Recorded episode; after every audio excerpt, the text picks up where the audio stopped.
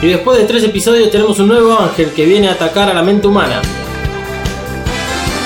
Asuka es la protagonista y tendrá su última oportunidad de redimirse luego de la derrota contra Ceruel. Episodio de quiebre para el personaje de Asuka y curiosamente el momento de mayor brillantez para Rey. Todo esto en el episodio número 22 de Neon Genesis Evangelion titulado Al menos sé un ser humano. エヴァキャストエヴァキャスト第22話 Episodio número 22. ア放棄 Asuka abandonada. Bueno, bienvenidos una vez más a EvaCast. Eh, sea bienvenida, bienvenida, bienvenido. Cualquiera que esté escuchando este podcast, en el momento que esté escuchando este podcast, en el lugar que esté escuchando este podcast. Puede ser un baño, una cocina o adentro de un Evangelion, donde ustedes quieran. Pero bueno, bi- bienvenidos a EvaCast. Eh, quienes habla es Dalmas y junto mío, alrededor mío, está Emanuel. El tipo no se puede no reír. Que ha vuelto oportunamente para este episodio. Emanuel, bienvenido a la mesa de EvaCast. Hola, ¿todo bien? Sí, sí, sí. Vos mal, todo bien. Todo bien. También está malo acá una vez más este, prendida a su micrófono. Bueno, Manuel, eh, vos es como que estás y no estás, no escuchás los episodios que pasaron. Un grado de irresponsabilidad hay acá. Muy grande, yo creo que vamos a tener que sumar a la audiencia para ver si te echa o no te echa de, el podcast. Bot sí o bot no en nuestro Instagram. Sí, o ponemos algún número en la quiniela. Viste que ¿Para esos, qué? esos sorteos que se hacen en el barrio donde se sortea con la quiniela nacional. Ok, si No. sale el 3. Si sale par, para ser más fácil. Ah, sale 3 que nos hacemos millonarios. Bueno. Es momento de, que nos metamos en, en el episodio número 22. Segundo episodio con versión de director que va a ser el que vamos a estar analizando. Eh, para aquellos que tal vez no manejan mucho ciertos términos en relación a anime. Generalmente esto se ve en anime. eh, la terminología que es OA de Original Aired que es la versión televisada, en el caso de Evangelion, y después el DC, que es el Director Cut, que es el que vamos a estar analizando hoy, y que hicimos también el mismo análisis para el episodio 21. ¿Por qué es que elegimos eh, analizar el- la versión del director? Porque tiene más información, así de sencillo. Si ustedes vieron la misma, nosotros vamos a poder darle más información, la misma información, más analizada obviamente, pero si vieron la versión normal se van a enterar de que existen un poco más de, de datos que nos pusieron en cada episodio y que está bueno que, bueno, terminen este podcast, vayan a verlo y después vuelvan a escuchar este podcast. Así tenemos cada vez más este, escuchas dentro de Spotify. Bien, volvemos después de tres episodios a tener un ángel. Tenemos a Asuka como protagonista después de haberla perdido un poco dentro de lo que era el episodio anterior, el 20 y el 21, para ser eh, exactos. Tenemos un Shinji también un poco más desaparecido, como eh, ocurrió en el episodio 21, el anterior. Estas cosas las, las venimos mencionando para que este, ustedes se den cuenta de cómo la cámara empieza a sesgarnos cierta parte de la historia y cómo nos empiezan a dejar ciertos personajes para que después cuando vuelvan a retomar su propia versión de, de la historia y tal vez sea un, un efecto choqueante o un efecto un poco más eh, Impactante. Impactante, exactamente. Eh, ¿Está tu ángel favorito, Manuel, acá? Sí. Bien. Eh, quiero que después hagas todo un detalle enorme, extenso y muy detallado acerca de lo que va a ser el ángel de este capítulo. Tu Bueno. cara de sorpresa dice, yo no estudié para esto, así que no te preocupes, hay información para que te puedas poner a hablar sobre el ángel. Este, que, a ver, eh, te, te tomo rápidamente, ¿cuál es el nombre del ángel? Arael. Arael, muy bien. Y bueno, el otro día, no sé si lo vimos en alguna serie o película o qué, pero en algún lado decían que el sufijo EL tenía algo que ver con... que todos los nombres con EL eran como nombres sagrados o que, veni- o que aludían a, Algún dios, a algún alguna- dios o al, Sí, o al diablo ser. o algo así. No, al diablo seguro que no. O a Dios. A Dios probablemente. Si, si- si tendría algo que ver con el diablo, mi mamá no hubiese elegido a Ariel para nuestro hermano. No, claramente No, no. claramente no. Así que. Bueno, eh, es muy similar a Arael, así que Sí, puede sí, andar sí, por sí. ahí. Sí, bueno, no hablemos de mi hermano, Por favor. por favor. Eh, En el episodio anterior de Vacas habíamos mencionado hacia el final de- del podcast que Asuka y Rey van a ser protagonistas de este episodio, el que estamos analizando hoy, que es el número 22. Y si bien Asuka es protagonista, Rey también de una forma mucho más sutil. Acá Manuel se me ríe de costado porque dice, pará, estás diciendo que es protagonista y la verdad que una persona que es protagonista y si hay dos tienen que representar por lo menos al mismo tiempo de pantalla la misma importancia dentro de, lo que fue el capítulo de hoy y no sucede de esa forma. El, el muy poco tiempo que Rey está en pantalla está muy bien pensado porque marca muy bien ciertos aspectos de Asuka y deja muy bien en claro lo que va a suceder en el episodio 23, donde Rey sí adquiere este nivel de protagonismo y se invierte un poco los roles con respecto a Asuka. Asuka va a pasar a un protagonismo, sigue siendo principal, pero un secundario, y Rey es la que toma la posta en toda esta eh, gran aventura que es el episodio 23. Em, dicho todo esto, creo que podemos arrancar. No sé si tenemos alguna duda o algo que plantear. No. Bien. Para aquellos que hayan pasado por alto el episodio 21 de Vacas sobre las noticias, les decimos que hubo un episodio eh, bonus de Evacas que salió el viernes pasado junto con el episodio 21 que hablaba específicamente de las novedades de Netflix y la relación con Evangelion. Así que si no lo escuchaste, ahí tienes todas las novedades hasta hoy que es primero de abril que mm, hoy, digamos, hice el último chequeo y todo seguía igual, como diría el Piti.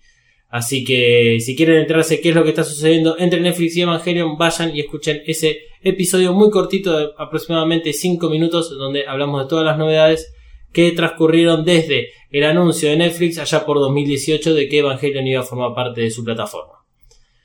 Así sin más, redes, Misato y arrancamos. Si quieres ponerte en contacto con nosotros, hacelo por Instagram y Twitter como arroba Mothercaster usando el hashtag Evacas. Te recordamos que podés escucharnos en tu aplicación de podcast favorita como Spotify, Apple Podcast y Google Podcast. Ahora sí, le pedimos a Misato que indique el despegue. 残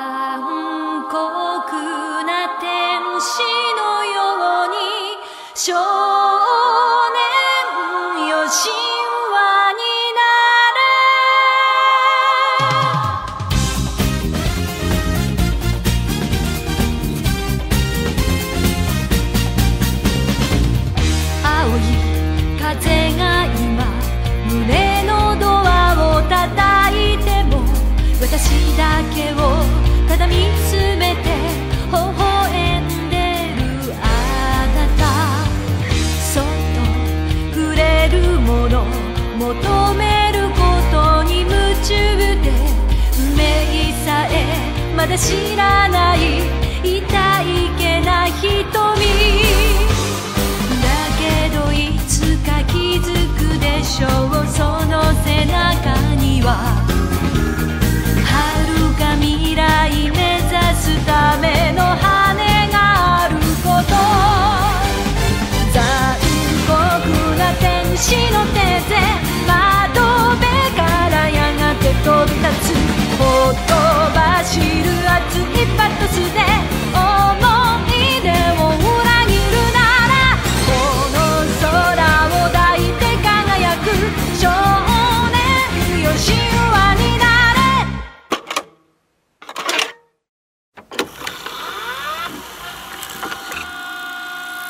¿Te gusta lo que Mothercaster hace? ¿Te gustaría conocer el lado B, los trapos sucios, el meollo de la cuestión o simplemente el por qué hacemos lo que hacemos en Mothercaster? Entonces escucha el Audiolog, un podcast sobre todo lo que pasa tras bambalinas en Mothercaster y los podcasts que produce. Busca Mothercaster o Audiolog en tu podcatcher favorito. Y ahora sí, fin de esta propaganda, y te dejo que sigas escuchando el siguiente maravilloso podcast. Bueno, hago un pantallazo muy rápido del episodio, así vemos en por dónde nos metemos. El episodio arranca ya con una imagen perteneciente a la versión del director, que es Asuka y Kashi arriba de, la cubierta de un barco. Este barco forma, par- forma parte de la flota del Pacífico, que nos remite al episodio en el cual aparece el ángel Gabriel, y tanto Shinji como Asuka arriba de la unidad 02 son los que se suben y lo derrotan al ángel. Asimismo, Kashi es quien de contrabando transporta a Dan en formato embrión, se lo va a llevar a, a Ikari. Acto seguido tenemos a Asuka, una nena, más o menos no, no está estipulado en el capítulo, pero se estima que es eh, muy semejante a la edad que puede tener Shinji cuando es abandonado por, por el padre, unos 4 o 5 años. Está en un cementerio, está llorando, nos dan información acerca de la madre, que es la persona que está muerta en ese caso. Y ahí, sin presentación ni nada, nos mandan directamente a lo que es este, el comienzo del episodio si fuese la versión normal. Asuka, eh, a lo largo de todo el episodio, tiene, digamos, tres momentos claves con respecto a su sincronización. Hay dos que son pruebas y después el tercero es cuando ya definitivamente quedó anulada por el ataque del ángel. Eh, todo este proceso lo vemos también en paralelo con toda una actitud que tiene Asuka respecto a lo que viene pasando desde el episodio 19, que es en el cual ella es derrotada por el ángel Ceruel. Todavía tiene la incógnita acerca de lo que pasa con Kashi. No se siente a gusto en la casa con Misato, con Shinji. No se lleva, ya es algo que lo sabíamos, pero no se lleva para nada bien con Rei. Por lo tanto, todo esto influye en su subconsciente, que es, de acuerdo a palabras que utiliza Risco, lo único que puede llegar a generar alguna interrupción en la sincronización con el Evangelion. Y finaliza en que, por ese gran deseo que tiene Asuka de sobresalir, queda como una lombriz agarrada a un anzuelo y el ángel Arael es quien se hace una hermosa cena con el cerebro de Asuka y Asuka es invadida mentalmente por el ángel. Luego de eso aparece Rey para salvar las papas y el ángel termina siendo destruido con un Shinji mirando todo de la platea. Ese es más o menos un poco el resumen del episodio con los momentos un poco más altos o destacables. ¿Y eh, qué opina por dónde quieren arrancar? Eh, bueno, am, yo creo que mm, resolviendo un poco de dudas que tenía al momento de verlo con, con la situación de la madre de Asuka, eh, hay varias cosas que, que me quedaron medio incompletas. Del comienzo. ¿Preferí por el comienzo? Eh, sí, sí. Ok. Bueno, a ver. Primero que nada. Eh, más allá de que la versión del director agregue información, todavía hay información que no nos han tirado, que tiene que ver con el final de la serie, que termina por completar un poquitito más la imagen que tenemos de Asuka y la imagen que tenemos de la madre, o que vamos, a tener en realidad, de eh, la madre Asuka, cuyo nombre es Kyoko. Eh, Tal vez es adelantarme un poquitito a ciertos sucesos, pero Kyoko es este, una científica perteneciente a NERV. Hay mucho, mu- mucha similitud, digamos, con Yui. Creo que es importante mantener el paralelismo entre Yui y Kyoko, porque eh, es de esa forma que nos presentaban a Yui, la mamá de Shinji, en el episodio anterior. Y de esa forma pueden ahorrar muchos costos tirándonos solamente un par de detalles para que podamos decir, ah, Kyoko también hizo algo similar a lo de Yui. Y si bien son personas distintas, puede ser que hayan terminado en el mismo camino dentro de lo que fue NERV. No quiere decir esto que Kyoko sea una genia como era Yui con respecto a toda la biotecnología eh, y toda la el desarrollo que Yui fue presentada a NERV. Es una persona más que estaba trabajando, en este caso, en la sede de Alemania, porque estaba trabajando en la sede de Alemania, a pesar de que es japonesa. Además, eh, Asuka tiene un padre, el padre sigue vivo, a diferencia de- del padre de Shinji, el padre de Asuka no la abandona a ella, pero una vez que la madre de, de Asuka se suicida, eh, bueno, el padre de Asuka sigue eh, su vida amorosa con otra de las personas dentro de NERV que está dando vueltas por ahí. O en realidad muy cercano a la habitación en la cual está Kyoko internada porque parte de las escenas que tenemos es una conversación entre eh, el papá de Asuka y lo que es la madrastra. Y tienen sexo al lado de, de la habitación de Kyoko junto con una pequeña Asuka mirando a la madre, y escuchando todo eso. Eh, Bien, durante el episodio, y específicamente cuando está en el entierro, hay un diálogo entre el padre y lo que va a ser la futura madrastra, que hablan sobre la, la mamá de Asuka, Kyoko, que hablan acerca de que tal vez se piró y se terminó suicidando producto de una, quiero decirlo con las palabras correctas, del experimento de contacto. Eso es la traducción que tenemos nosotros. Este, y además hablan de que le dedicó toda su vida a la investigación y como que dejó muy de lado a Asuka. Esto también es importante porque muy rápidamente lo podemos relacionar con el caso de Risco y su madre, Naoko, que fue mostrado todo en el episodio anterior.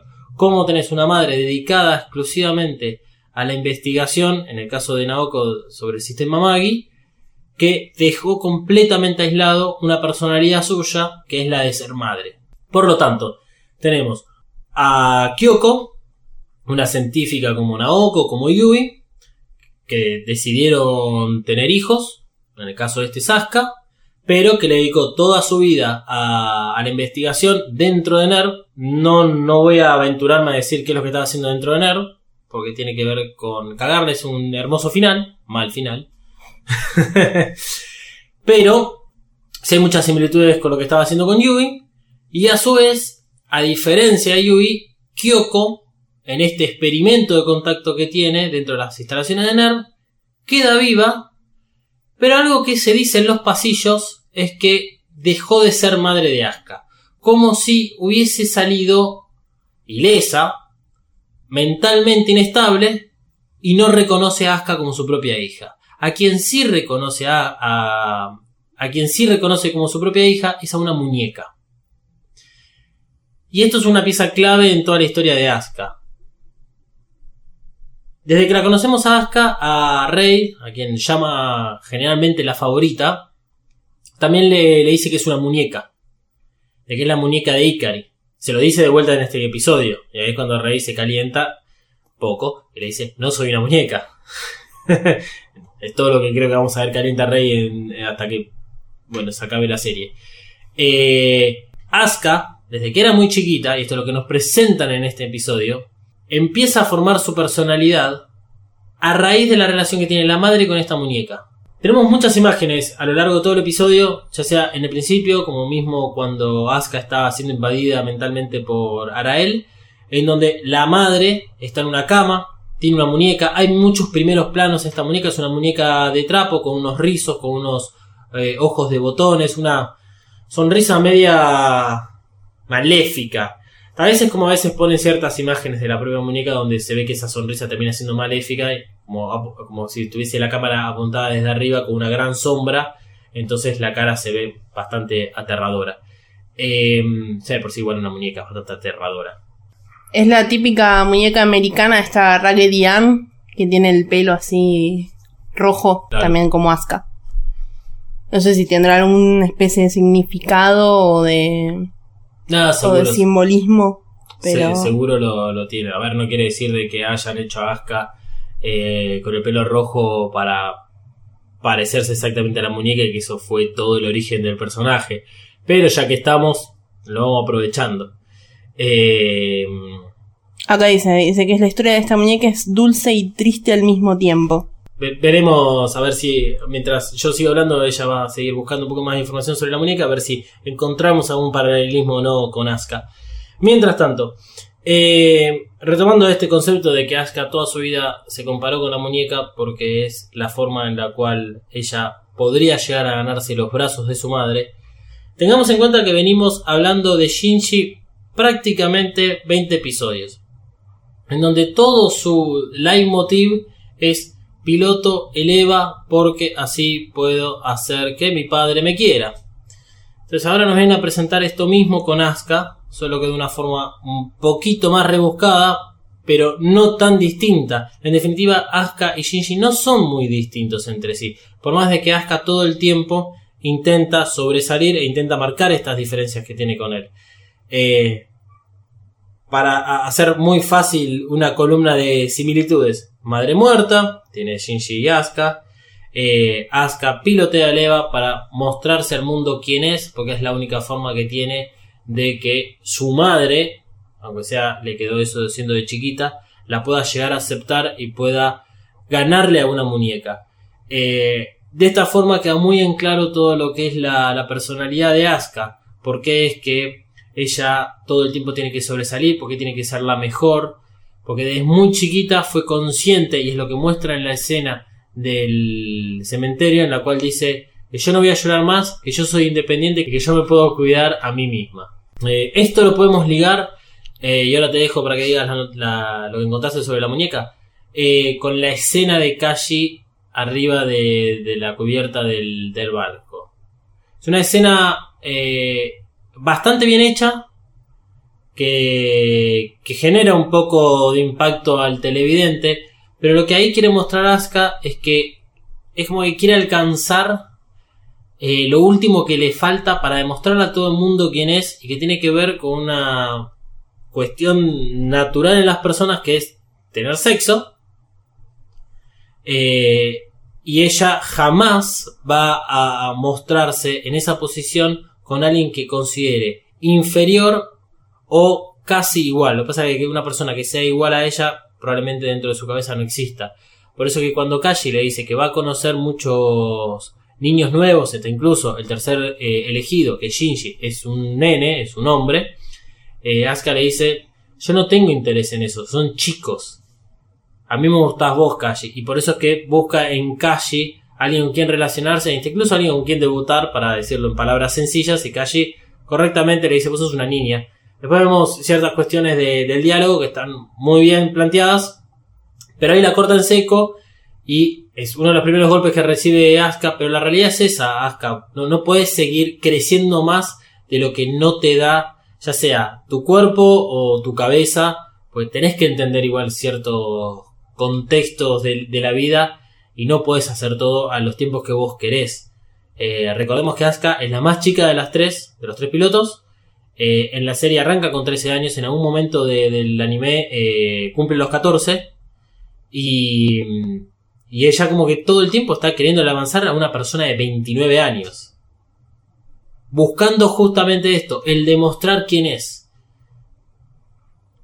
Te- tengo un poco más, a ver, decime si, si te, te quedan algunas dudas respecto a lo de la mamá de, de Asuka, que es Kyoko, eh, o, o bueno, apartame de las dudas, sí. Bueno, no, o sea, respecto a la mamá tampoco es como que me quiero adentrar mucho. Eh, a ver si después se aclara un poco más el panorama viendo un poco más de capítulos. Eh, y después... Eh, ¿Qué otra So- duda tenía? sobre la muñeca, ¿contaste algo? Bueno, sobre la muñeca lo, lo voy a contar porque me parece simpático simplemente. Eh. Eh, se la puede, se puede asociar o no en algún nivel. Parece que es una muñeca que creó eh, un señor para su hija que trajo una muñeca de trapo eh, y le dibujó una carita. Entonces combinó dos nombres eh, de Raggedy Man, que es como un espantapájaros, como un hombre harapiento o algo Mm. así, y eh, el nombre de eh, Little Annie, no, de Orphan Annie, que es, bueno, Anita la huerfanita. Eh, entonces le puso por eso Raggedy Ann. Eh, y cuenta que la hija de este señor murió a los 13 años. eh, producto supuestamente para el padre de la vacunación contra la viruela que le dieron en la escuela sin autorización. Y que por eso eh, este tipo eh, se proclamó en contra de las vacunas Ah, y que esta muñeca es como un símbolo de la antivacunación. ¿En qué año decía? Eh, entre 1880 y 1940. Wow. Eh, qué raro ni siquiera ninguna película de terror o ningún... Es un toque diabólica. Sí, o alguna... eh, algún documental o algo sobre los antivacunadores estos, los anti-vaxxer, que son... bah, dejémoslo ahí. Eh, bueno, no parecería tener mucho que ver con, con Asuka, pero este es el tipo de muñeca como fabricada a, a mano, hecha a mano para algo en particular. Las últimas dos cositas que voy a decir sobre Kyoko. eh, la primera es que esto lo vemos en un- una muy rápida imagen cuando Asuka está siendo invadida por el ángel, que es que hay una puerta como que siempre se abre. Siempre se abre, siempre se abre, siempre se abre y es como que no, no hay nada del otro lado y en algunos momentos es como que Asuka chiquita está corriendo hacia, hacia esa puerta que se abre sola y le, le- le puede llegar a decir a, a la madre, este, mamá, eh, me eligieron, eh, soy el piloto de, la, de un Evangelion, lo logré, o sea, mostrando que Asuka siendo muy chiquitita logró algo que era lo que tenía pensado hacer. Y ahí no se ve esto que yo les voy a decir, esto se ve en, otra versión que está dentro de las películas. No les cambia mucho porque el resultado es el mismo. Lo que se ve es que Asuka abre la puerta y está la madre colgada. Se suicidó de esa forma, se colgó en la habitación. Y lo importante para entender un poquito esto es que nosotros en este episodio vemos que en realidad la que está colgada es la muñeca. Y lo que en realidad tiene eh, un lazo en el cuello es la muñeca y es la muñeca la que está colgada. Y hay imágenes que se pueden corresponder un poco con parte del diálogo que se ve en todo este capítulo que le dice la madre a Asuka, vení conmigo, vení conmigo, ¿por qué no nos matamos juntas? Dale. Es, es muy confuso todo, toda esta situación porque en este episodio no queda bien en claro en qué momentos Arael eh, interpela a Asuka en, en esto de la contaminación, como si pasaba con Liliel y Shinji. Entonces, hay algunas cosas que creemos que son eh, recuerdos que tiene Asuka, porque lo que hace Arael es destapar esa gran caja de Pandoras de secretos muy pero muy guardados que tenía Asuka en su memoria. Y que otras imágenes son puestas, digamos, por Arael o son eh, momentos en los cuales Arael obliga a Asuka a recordar esa- esa- esas escenas. Entonces, eh, no queda bien en claro, pero la realidad es que la madre incita a que su hija se suicide con ella, ya sea la muñeca o Asuka. La creencia más popular es que ahí le está hablando en realidad a la muñeca, no necesariamente a la hija, porque no la, no la, no la reconoce como tal. Eh, pero hubiese sido terrible eh, que hubiese intentado también matar a Asuka en, en ese punto. Realmente eh, Kyoko estaba chifladísima. Sí, a ver, entiendo que tal vez no es tan importante el papel que cumplía en NERV ni lo que le pasó, sino la consecuencia de eso, que, bueno, que es lo que se relaciona a Asuka y todos los problemas que tiene después. Por ahora pensemos así. Ok. Sí, sí, por ahora. Dejemos una puertita abierta, una ventanita abierta que en realidad había una función muy específica de Kyoko en NERV para, para cumplir. La segunda cosa relacionada a Kyoko, que en realidad es, sale de los labios del padre, es que, del padre de Asuka, no de Kyoko, es que están hablando acerca de las muñecas. En ese momento en el cual eh, dicen de que Asuka fue reemplazada por la muñeca, que no reconoce a su propia hija, la está, está como alimentando a la muñeca. Eh, hablan, estas dos personas están hablando, el padre y la, lo que va a ser la madrastra Asuka, hablan acerca de que las muñecas son hechas por los seres humanos a imagen y semejanza. No sé si les suena conocido eso.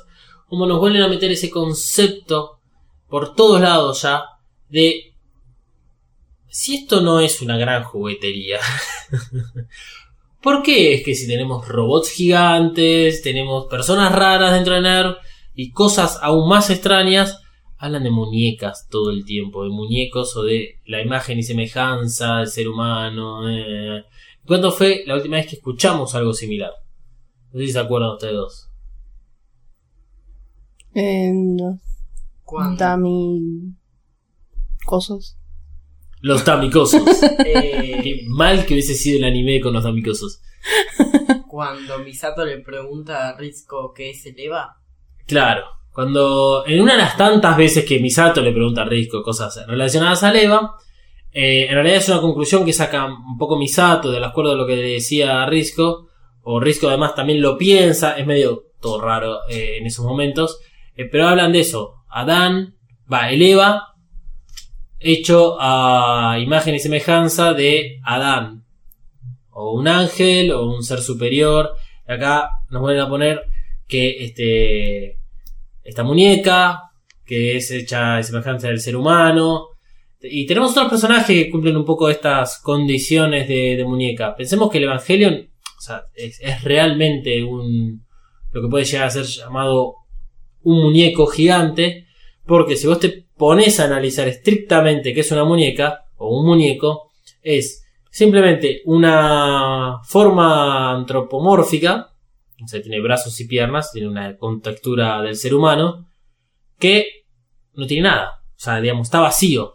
No tiene alma, no tiene, no tiene eh, eh, partes internas, no tiene vísceras, no tiene corazón, no tiene mente, no tiene conciencia. Pero el Evangelion es, si, si realmente lo ponemos dentro del concepto de que es una muñeca, tiene ciertas cosas similares a una muñeca, pero con más contenido. O sea, sí es antropomórfico. Nos vienen diciendo de que tiene un alma. Rey nos confirma que ella también por lo menos lo sabe. Y Asuka trata a su Evangelion como una muñeca. De la misma forma que la madre la trata a ella. Por eso que tampoco le reacciona al Evangelion cuando lo más lo necesita. Pero ¿qué pasa si a una muñeca esto es una, un gran plot de varias películas que hemos visto cuando éramos chiquititos, como La llave mágica, aquella película en la cual dos muñecos eh, de Small Soldiers cobran vida a través de un gabinete especial. Eh, ¿Qué pasa si un muñeco tuviese como alma? ¿Qué pasa en Toy Story? ¿Por qué en Toy Story lo- los muñecos se mueven? Tienen como vida. Yo creo que acá lo que viene a plantear un poco Evangelion es un poco eso. Eh, tal vez o no tengan alma, o tengan la posibilidad de tener un alma, o una posibilidad de conciencia, o como quieran llamarlos ustedes. La madre de Asuka veía en esta muñeca a un ser vivo. Los que conocen la, la realidad detrás de los Evangelion en NERV no los tratan como si fuesen robots así común y corriente. Le tiene miedo, Risco le tiene miedo. Misato, eh, en este episodio, demuestra su desconfianza a, al EVA 01. Y ya la venía demostrando, la desconfianza. Entonces son muñecos con algo más. Ese algo más debe ser el alma. Que además de todo eso, soportan un ser humano adentro. Tal vez en este momento ustedes están escuchándome y diciendo qué carajo estás hablando y por qué estás dando tantas vueltas, pero quédense con esta sensación en la cabeza de lo que significa qué pasaría si vos a algo que está vacío le pones un alma. ¿En qué se convierte? Eso es todo, señor juez. Mira, ahí tal vez puedo meter otra duda que tenía, ¿Sí? que es que mm, en el momento, más que nada lo noté cuando Asuka y Rey están hablando, que la traducción, los subtítulos hablan siempre de alma, pero ellos dicen corazón. Dicen Eh, kokoro. Ahí está, en japonés, por favor. Eh, no dicen alma, siempre dicen corazón. No sé si eh, dentro del idioma puede ser lo mismo o se no sé. De acuerdo la tarea que hice, eh, son palabras distintas, alma y, y corazón. A veces lo, en Evangelion lo usan casi como sinónimos. Yo creo que depende mucho de, de quién, quién está hablando en ese momento. Eh, la escena que vos te referís es cuando Asuka va al ascensor, se encuentra con Rey. Hay un gran momento de silencio por parte de ambas. Asuka no, no iba nunca a iniciar la conversación, por eso es que la, que la inicia es Rey, que es muy interesante eso, porque Rey es la que en general está más alejada de todos los demás, eh, y ya hace varios capítulos que Rey empieza a cambiar, es una chica distinta, Eh, se sacrifica contra Ceruel en pos de no solo salvar a, a todo lo que es Nerv y a cumplir su misión en derrotar a un ángel, que para eso es que ella está en ahí pilotando el EVA 00, sino que además era para salvar a Asuka, era para salvar a Shinji. En particular a Shinji porque es con quien se lleva mejor. ¿Por qué inicia la conversación? Porque quiere ayudar a Asuka. El problema de Rey es que no sabe cómo. También es muy difícil siendo Rey o siendo Misato o siendo Shinji, que son dos, son tres personas eh, de la cual nunca podrían hacer que Asuka entre en razón porque Asuka está enojado con ellos. Este, pero lo que le dice Rey es, y acá es la traducción más acertada, es utilizar la palabra corazón. Abrí tu corazón al Eva. Porque es como medio imposible de definir, decir, abrí tu alma. Mm, a mí no me suena tanto. Sí, el abrí tu corazón para esto, tu corazón para algo. Sí, tipo en el sentido de sentimientos. Claro, ahí está, a eso iba. Es como que el, el- como que el alma reside en el corazón. un poco, cuando Claro. uno se me partió el alma, igual, ¡ah! como que Claro. agarras el corazón. Sí. Eh, creo que va más por ese lado. También puede ser, ojo, una confusión de Rey. Igual después lo, lo volví a escuchar en, otra parte. Sí, eh, No me acuerdo en dónde ahora. creo que Asuka, eh, hablándole a su propio Evangelion. Sí, puede ser. Este, pero bueno, ahí también puede ser que la mala información dada por Rey termina siendo reproducida por Asuka. Hmm. No, pero acá lo interesante es por qué, ah, eh, por qué Rey sabe esto. Y bueno. Bueno, convengamos que Misato consigue información de mm, su mano derecha, Makoto, de Kashi, que ahora está muerto, eh, y está incluso intentando filtrar todo lo más que pueda con cierta carpa dentro de NERV, filtrar información, sacar información a Ask, a, a Risco, y acá Rey le tira, pero mira que lo- los evangelios tienen alma, ¿eh? O tienen corazón. Pues claramente sabemos que Rey vive de otra forma dentro de NERV y tiene acceso a otras personas. Eh, pero es interesante que este detalle no, no nos los perdamos porque te, está marcando quién es Rey. Y qué, qué- qué puede o no saber Rey. La cuestión es que Asuka en ese momento, para terminar la escena, se calienta. Le termina pegando a Rey por la indiferencia que demuestra Rey. Rey es así, es así de parca. Por ejemplo, ni siquiera se, se da la vuelta para hablarle cara a cara a Asuka. Eh, se va toda la mierda cuando ella le dice que es una muñeca. Rey le niega, a pesar de que se comporta como una muñeca. Esto es, es extraño de, de poder eh, discriminar, porque sí, si Ikari le dice a Rey, anda y matate, Rey lo va y lo hace, porque sabe cuál es su objetivo dentro, digamos, de Evangelion. Yo creo que si Rey recibe esa información esa, esa, eh, esa instrucción en medio de la calle, probablemente no lo haga a esta altura. Fijémonos que Rey, eh, ya por lo menos desde el episodio 17, que es con Leliel, es la que se rehúsa a irse del campo de batalla cuando Shinji fue absorbido por Leliel. Eh, o sea, tuvo el coraje de, de no, no aceptar la, la instrucción que le daba Misato desde el control. Aún así se termina yendo, pero intentó contraponerse a esa, esa idea. Eh, y a lo largo de los, esos episodios, a partir de 17, Rey empieza esa transformación en tratar de dejar de ser esa muñeca de Ikari para hasta incluso llegar a juzgar quién es Ikari. Yo creo que acá Rey todavía no, mm, no, no logra entender la mierda y basura que es Ikari. Lo, lo debe saber, pero no logra eh, revelarse completamente. Y eso le pesa, por eso es que, bueno, Rey le responde simplemente que no es una muñeca. Lo que pasa es la indiferencia y lo mal que la viene pasando Asuka es que termina ella reaccionando de esta forma. Y es bastante eh, común que tengas una persona que no, en este caso Asuka, no, no sabe muy bien cómo, tampoco no sabe cómo tratar a las personas, porque es una persona muy superficial Asuka, y cuando se siente acorralada, cuando se siente sin ninguna forma de poder tal vez ganar eh, la situación, pega gritos, eh, pega, eh, se calienta, hace un escándalo y sale corriendo.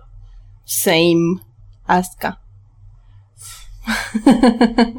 Gracias, gracias por, por todo eso que me estás diciendo. Bueno, mi- mientras ya que seguimos hablando de Asuka, terminemos de, de entender el contexto de qué es lo que le está sucediendo. Em, cuando arranca el episodio y tiene esa conversación con Kashi, Kashi ya venía hace bastante tiempo siendo el tutor de, ella. Entonces, su- su- supongo que debe haber probado muchas formas como para sacársela encima de una forma pasiva. Debe ser muy difícil tratar con un adolescente en el cual eh, le tenés que le tenés que decir que sos un nene todavía, de que no estás a la altura de las circunstancias, pero sin herirlo mortalmente para que este no nos haga mierda, sentimentalmente hablando. Claro. En lo que Kashi falla. digamos. Bueno, pero a ver, tenés una nena que se está tirando encima, que se está Sí, mostrando. no. Es eh, que no hay manera, creo, de, de- de decirlo bien, sutilmente. No, no hay forma. Yo creo que la que le dice Kashi, bueno, eh, eh, de, eh, pegó en el blanco. Claro. Pegó en el blanco, porque no entra en el juego de Asuka. Cuando Asuka se rompe la blusa y eso está muy bien logrado, en el cual, digamos, no, no se ven un par de tetas exageradas, o sea, es más, minimizan mucho esa situación y como, no tenés nada ahí. Como para decir, eh, si vos me querés mostrar de que tenés tetas y por eso sos una mujer, eh, mirá, no me estás mostrando nada.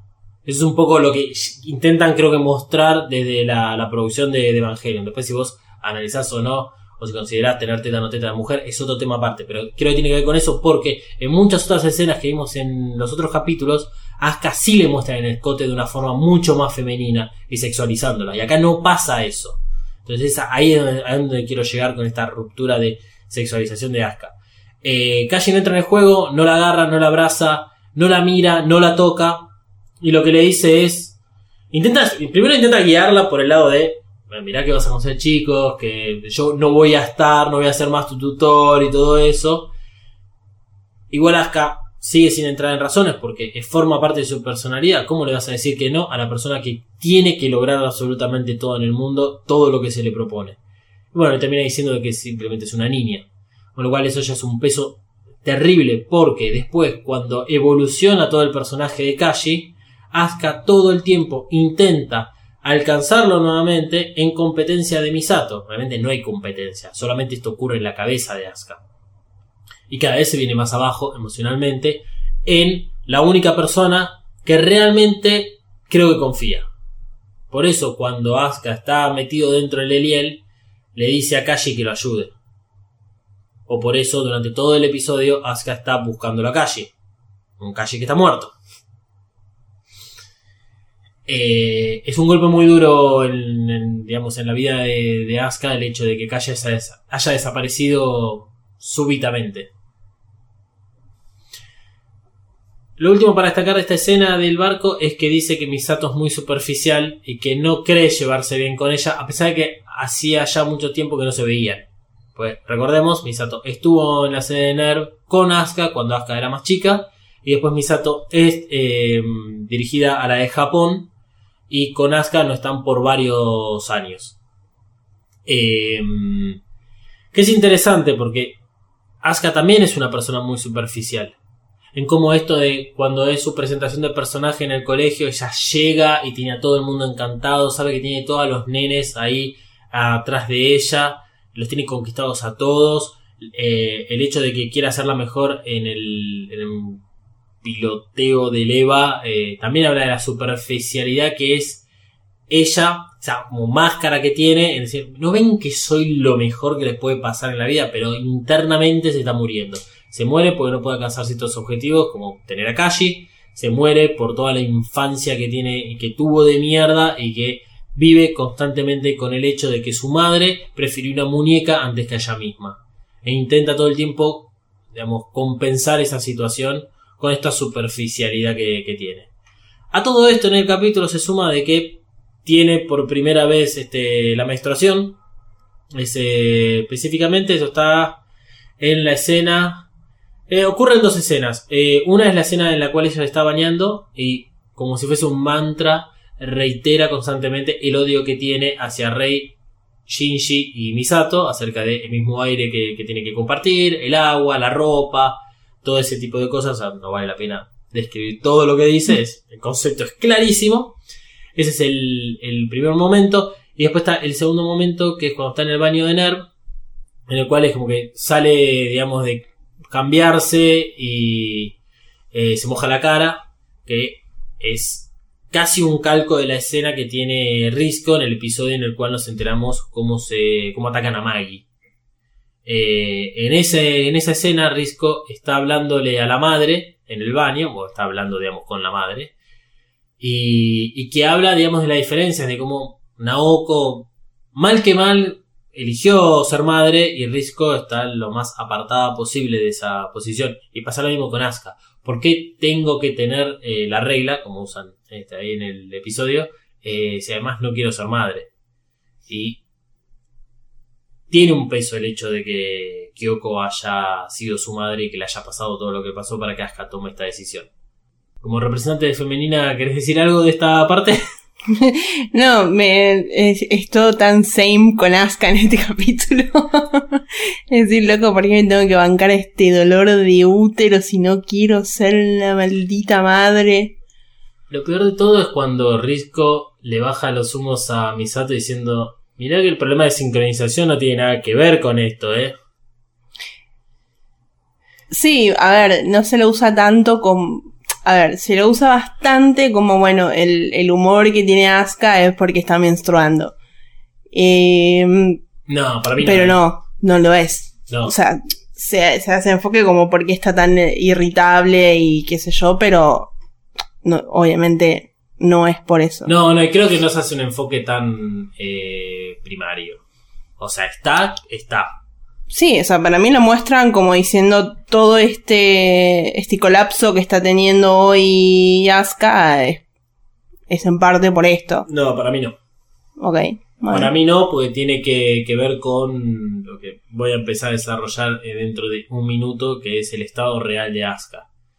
Eh, igual Misato, lo que le dice a Risco, es como para que tal vez Risco tenga un poco de compasión. Y fijémonos que en este episodio Misato tiene bastante compasión con Asuka, a pesar de que en ningún momento se comporta de la forma que tendría que comportarse siendo la tutora de ella. Eh, Sí, yo igual no lo digo, no digo que, que Misato ni, ni Risco lo, lo hayan dicho, digo que es lo que muestran. Sí, sí, o sea, la- lo que fue la, el, el- el diseño de este capítulo, Claro. eso es lo que vos estás diciendo. Sí, sí, Sí. para mí no. Para mí lo, lo, lo ponen porque es parte de los cambios que está teniendo Asuka, pero no porque ese sea el, el causante de toda la forma de actuar de Asuka. Este, lo ponen porque es algo más porque tiene que ver con la personalidad de ella, de cómo si estamos en este episodio descubriendo por qué Asuka es como es, nos dicen, bueno, tengo que sufrir esto a pesar de que no lo quiero. Y que tiene que ver, bueno, lo que decía antes, o sea, tiene que ver eh, cómo la madre de, de Asuka le destruyó todo el resto de su vida. Y creo que tiene que ver más con eso que con el hecho de, no, simplemente tengo la regla y estoy re caliente con todos y estoy de mal humor y lo que sea. Me parece que para, mí yo nunca lo vi por ese lado. Eh, además de que encima la escena del baño, la cual empieza a putear a todos, eh, está agregada. Entonces tampoco estaba en el original. Eso. Eh, si no, tendríamos que decir que en algún momento todas las mujeres de Evangelion eh, tuvieron un periodo y que por eso estaban este, totalmente desencajadas en algún momento. Me parece que, que no, que no vale, vale la pena entrar en ese detalle. A lo que prefiero, y en defensa porque Asuka está como está, es por lo que sucedió en el episodio 19. Y por eso al comenzar este podcast decíamos que hay que hacer un enfoque en qué pasó con Asuka los últimos tres capítulos, no la vimos. Y esto es lo que sucede. Y por qué es que Asuka llega hasta este momento. Que tiene que ver con lo que decía de que Misato no está cumpliendo el rol que tiene que cumplir. Episodio 19, si ustedes recuerdan, es el de Ceruel que destruye absolutamente todo lo que es Tokio 3 muy fácilmente. Shinji había escapado. Rey estaba. eh, mm, no, estaba dentro de, de su evangelio. Lo que pasa es que el EVA 00 le faltaba un brazo. Entonces no estaba 100% funcional. El único Evangelion que quedaba disponible para la batalla era el EVA 02 con Asuka encima. Mejor momento imposible para Asuka porque podía tener toda la responsabilidad de destruir a ese ángel sin la necesidad de que intervenga Shinji. Que hasta el momento Shinji fue quien estuvo siempre destruyendo todos los ángeles, a excepción de dos que fue en colaboración entre los tres y el ángel Israfel que era el que se dividía entre dos, que fue junto con Asuka. Pero hasta este momento Asuka no tuvo su momento de brillantez. ¿Y qué es lo que sucede? Ceruel se la come viva pero la destruye muy rápidamente, muy fácilmente. Y para que no ten- tengamos un poco de noción de qué es lo que sucedió en ese momento, es Asuka le cortan los brazos al Evangelion sin eh, todavía haber cortado los nervios de conexión entre el Eva y ella, con lo cual lo que es la lo que es la sensación de que le sacaron los brazos de cuajo le quedó. Misato, bueno, logra desconectar lo- los nervios antes de que le rompan la cabeza, pues si no, probablemente lo hubiese, se hubiese quedado con la sensación de que estaba sin cabeza. Pero ella se quedó dentro del entry plug del EVA 02 totalmente eh, apagado, pues ya está desactivado, durante todo lo que pasa en el resto del episodio número 19. Esto de que Shinji eh, empieza a volver, se encuentra con Kashi, que aparece Rey, que detona la, la mina N2, que, Rey, eh, que Shinji llega al EVA 01, que el EVA 01 se enfrenta al ángel, que destruye al ángel, y bueno, después terminan a agarrar, cuando una vez que más o menos todo terminó, terminan de agarrar al EVA 01 y agarran al EVA 02. Todo ese tiempo, Asuka lo pasó dentro del entry plug, probablemente llorando y sintiéndose una mierda por haber fracasado una vez más. Capítulo siguiente, el capítulo número 20, es, trata de Shinji. Shinji sigue dentro del EVA 01, absorbido por el núcleo, y de Asuka no sabemos nada. ¿Dónde... ¿Dónde estaba Kashi? Por lo que sabemos, no cuidando a Asuka. ¿Dónde estaba Misato? 100% seguro, no cuidando a Asuka. Asuka probablemente tampoco estaba en, en alguna en alguna sala del hospital. Debe haber estado los primeros días, como mucho, como para asegurarse que todo sigue más o menos bien, pero una vez que está del alta, la obra social te firma y te dice andate, ¿eh? no, no sigas estando acá eh, ocupando una cama. Así que probablemente Asuka pasó todo un mes, que es lo que dura todo el episodio 20, con Shinji adentro, todo un mes prácticamente sola. Sumida en esta depresión de que claramente no es lo suficiente. Y es una de las cosas que le dice a Rey en el ascensor en este episodio. Es, ¿para qué? ¿Me puedes explicar para qué seguimos estando acá? Si siempre va a estar Shinji, el todopoderoso Shinji, que arriba de su Evangelion blanco puede destruir a quien sea. Total, encima ahora tiene el motor S2 y tiene autonomía infinita. No es. Acá, se los dije el primer momento que la conocimos. Lo único que le queda de acá en adelante es caerse y una vez que llega al piso va a hacer un agujero para seguir cayéndose. En el episodio 21, el que analizamos la semana pasada, que teníamos eh, todo el episodio basado en la óptica de Fuyusuki con la creación de Nerv.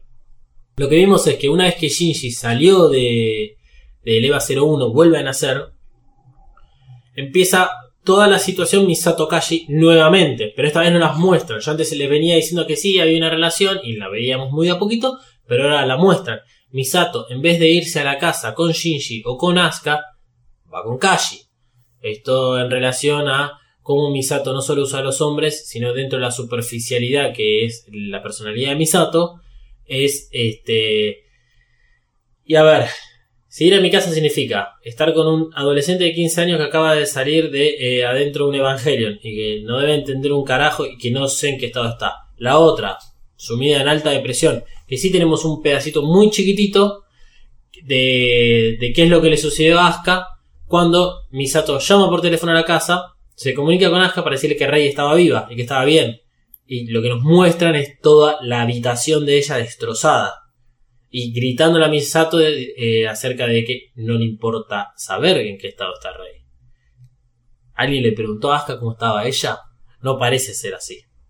Por eso que en la escena que tiene en el baño, este, en donde digamos está desnuda y creo que es a propósito de esté desnuda, despojada de todo lo que la representa a ella, que es o el plug suite o las, digamos, los headset, las, la- las orejitas esas que tiene, es el clásico emblema que usa Asuka para demostrarle a todo el mundo que ella es piloto del evangelio, por eso no se le saca nunca.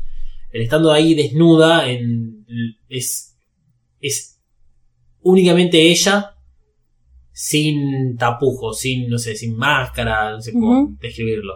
Y que incluso en ese momento en el cual está reputeando contra todo, Misato ni siquiera se acerca. Y que el único momento de compasión que tiene Misato es decirle a Risco que tal vez está con la regla y que por eso tal vez este, lo- los niveles de sincronización bajaron y por eso no puede estar muy atenta. O mismo cuando aparece el ángel que Asuka se manda sola a enfrentarlo, Misato la deja. Como diciendo, bueno, este. No puedo hacer nada más en todo esto. ¿Querés salir a pelear? Salí y pelea. Date la cabeza contra la pared y jodete. En todos estos tres capítulos que pasaron, Asuka quedó muy relegada. No, no tuvo contacto con nadie. Nos reafirman un poco esto en la mínima escena que tiene Hikari y Kensuke en el colegio, que hablan de que Rei no, no fue, Asuka tampoco, Shinji tampoco.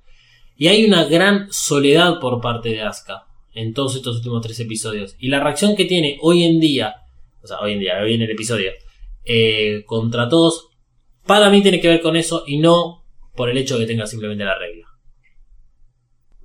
Asimismo, ya que hablamos de, esta, porción de eh, eh, momentos en los cuales los personajes no aparecen, Shinji sigue sin aparecer. Este, aparece dos minutos que ni vale la pena hablar de Shinji exclusivamente. Eh, pero teniendo en cuenta lo, que le acabo de decir sobre Asuka, no paramos el foco de lo que sucede con nuestros personajes principales. Dentro de poco vamos a tener que hacer lo mismo con Shinji, a ver qué es lo que estuvo sucediendo en todo este tiempo donde él no fue el protagonista. Siguiendo un poco la línea con, respecto a, qué puede haber desbordado, digamos, el vaso de Asuka y su paciencia con los demás, tiene que ver toda la situación con Kashi, partiendo desde eh, lo que es el momento del barco. Ahí es, es no está confirmado, estas son hipótesis y la realidad es que tal vez no, no cambia mucho la, la, situación si es simplemente imágenes que nos muestran para entender el contexto de Asuka o es algo que ella recuerda en el momento que está haciendo la primera sincronización con el EVA 02, en esa sincronización donde bajó 8 puntos, que es al principio del episodio. Pero, de todas formas, eh, quiere decir de que Asuka está pensando en Kashi. Y si realmente estaba recordando esa escena, está pensando en Kashi en algo muy puntual, en Kashi eh, sexualmente. Hasta incluso, no solo digamos, es esa parte de, la escena, sino que la parte en la cual Kashi la rechaza.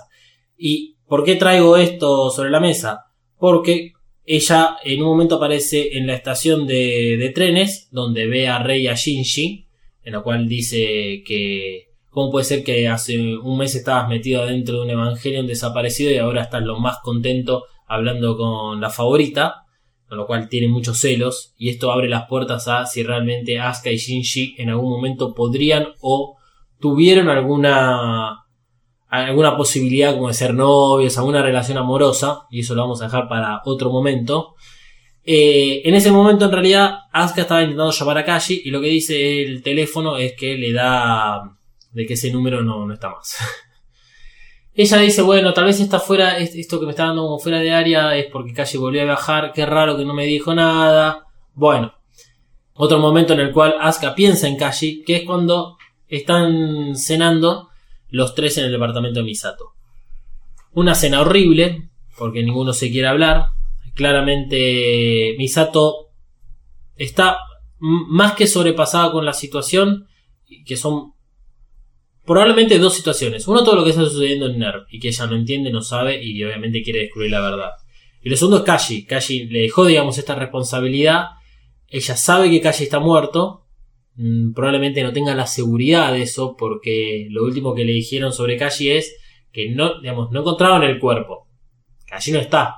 Pero Kashi como le dejó ese mensaje que es el, la cartita final, eh, claramente Misato sabe que está muerto como no tiene la confirmación, no creo que se lo haya dicho a Asuka justamente por ese motivo. Eh, además de que no se lo va a decir, no solo para, hasta no estar segura, sino que para no destruirla todavía más a Asuka. Pero es preferible decirle eso antes de que Asuka, cuando sonó el teléfono, piense de que sea Kashi para Misato. Porque todas las veces que el teléfono solía sonar, era Kashi un mensaje para Misato. Entonces eso la termina de volver loca un poco a Asuka. Atiende Shinji, que es el mulo. Misato no se iba a parar, no iba a atender. Asuka obviamente no iba a atender. Shinji se harta, atiende y al final era la madrastra de Asuka que tiene una conversación muy bien establecida, digamos, la cámara y la escena en ese momento, que es no vemos la cara de Asuka en, en ninguna situación. Entonces no sabemos de qué forma lo está disfrutando. Parece estar contenta hablando con su madre y cuando Shinji le pregunta, ah, qué bueno, qué conversación tan larga, lo cual es muy creepy que Shinji se quedó a- a detrás de ella todo el tiempo. Sí. Eh, y ella le dice, ah, no, era, es este, ah, nada, cosas de familia, así nomás, qué sé yo. Y el pobre Shinji ahí, ah, no, no, no sabía nada de toda la situación de Asuka. Entonces le dice, qué bueno que puedas hablar con tu madre. Claro, el otro es un, un vagabundo. Pobre huérfano. Pero obviamente Asuka se lo toma como el orto. Primero se lo toma como el orto. eh, y después dice, ah, no, eh, es como que entiende, claro, vos no sabés. Y, y como que tiene un poquito de compasión con Shinji. Es decir, ah, porque claro, tu mamá está muerta, bueno, por lo menos yo tengo una. Y le, le comenta, sí, no, esta es mi madrastra, eh, mi mamá murió cuando yo era chica. No, es impresionante con el mínimo, mínimo interés que le demuestra a Shinji. Empieza a abrirse y Sí. a contarle así de la nada hasta que se da cuenta y vuelve a poner esa barrera de Asuka. Pero, o sea, que uno ahí, te- ahí te das cuenta, lo que necesita es alguien que mínimamente se interese realmente por, por lo que le pasa. Y Shinji se interesa por lo que le pasa. No, no solo en esta situación, sino en otros momentos también. Shinji tiene esa gran incapacidad de relacionarse con las personas, pero la capacidad de querer hacerlo. No sabe cómo, le cuesta. Es esto de todo el dilema del erizo. En este episodio estamos viendo el dilema del erizo de Asuka. Em, pero bueno, Asuka es muchísimo más dura. Y con esto de que ella tiene que, que ser súper independiente, de que no va a llorar, que, chiquita se propuso esa meta, es muy difícil de que cambie tan rápidamente como Shinji. Además de que ella considera a Shinji como una especie de simio. Más complicado aún que Asuka logre empatizar un poco con Shinji. Em, cuestión es que hasta ahí es donde llega toda la relación que tiene Asuka con Kashi. Porque, si bien no lo dice en el resto del capítulo, los otros momentos donde ella se recuerda con, con Kashi es cuando ya está la invasión con Arael. Así que eso lo vemos aparte, porque tiene que ver con, con otros, otro momento importante del episodio. Em, un par de cosas medias sueltas que pasamos, digamos, de largo. Eh, en esta campaña que tiene Misato en intentar encontrar la verdad, está, se, se la nota muy metida en, el, en este trabajo, en esta campaña que está haciendo. Eh, y usa a Makoto como infiltrado en NER que le consigue información. Y acá es donde nos comunican de que 13 nuevos Evangelions están siendo construidos. Eh, En el capítulo 20 hablábamos acerca de, de cómo iba a afrontar NER la, digamos, la reparación de los 12 evangelios, el 00 y el 02 luego de la batalla con Ceruel.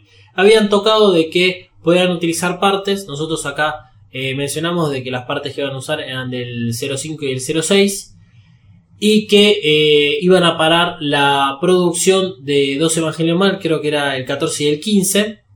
Y ahora nos están diciendo que el EVA 02 y el EVA 00 lo están reparando que frenaron efectivamente la producción de todos los Evangelions que había hasta el momento, que el 05 y el 06 no terminaron de construirse, producto de que fueron sus partes eh, dadas al 02 y al 00, pero es Cele quien está haciendo la producción de estos nuevos Evangelions que le dicen los Evangelion en serie. Con lo cual, la, la primera interpretación que podemos hacer de esto es como que los EVA los hacen de forma muy artesanal y estos son la primera camada que como que va a salir industrializado. Eh, así que esa es la primera aproximación. ¿Y por qué se les está metiendo en todo esto? Por lo que la conversación que tiene Ikari con Fuyuski en el mando de control cuando está toda la situación con Arael, que Ikari le dice a Rey anda a buscar la lanza ahí al depósito y ahí es cuando Fuyuski se acerca al oído de Ikari y le dice, eh, che, eh, pero ¿podemos usar la lanza? Mirá que Cele ya arrancó con la producción de los nuevos evangelios en serie, con lo cual, acá recuerden cómo el plan de Ikari va por un lado y el de Cele va por otro.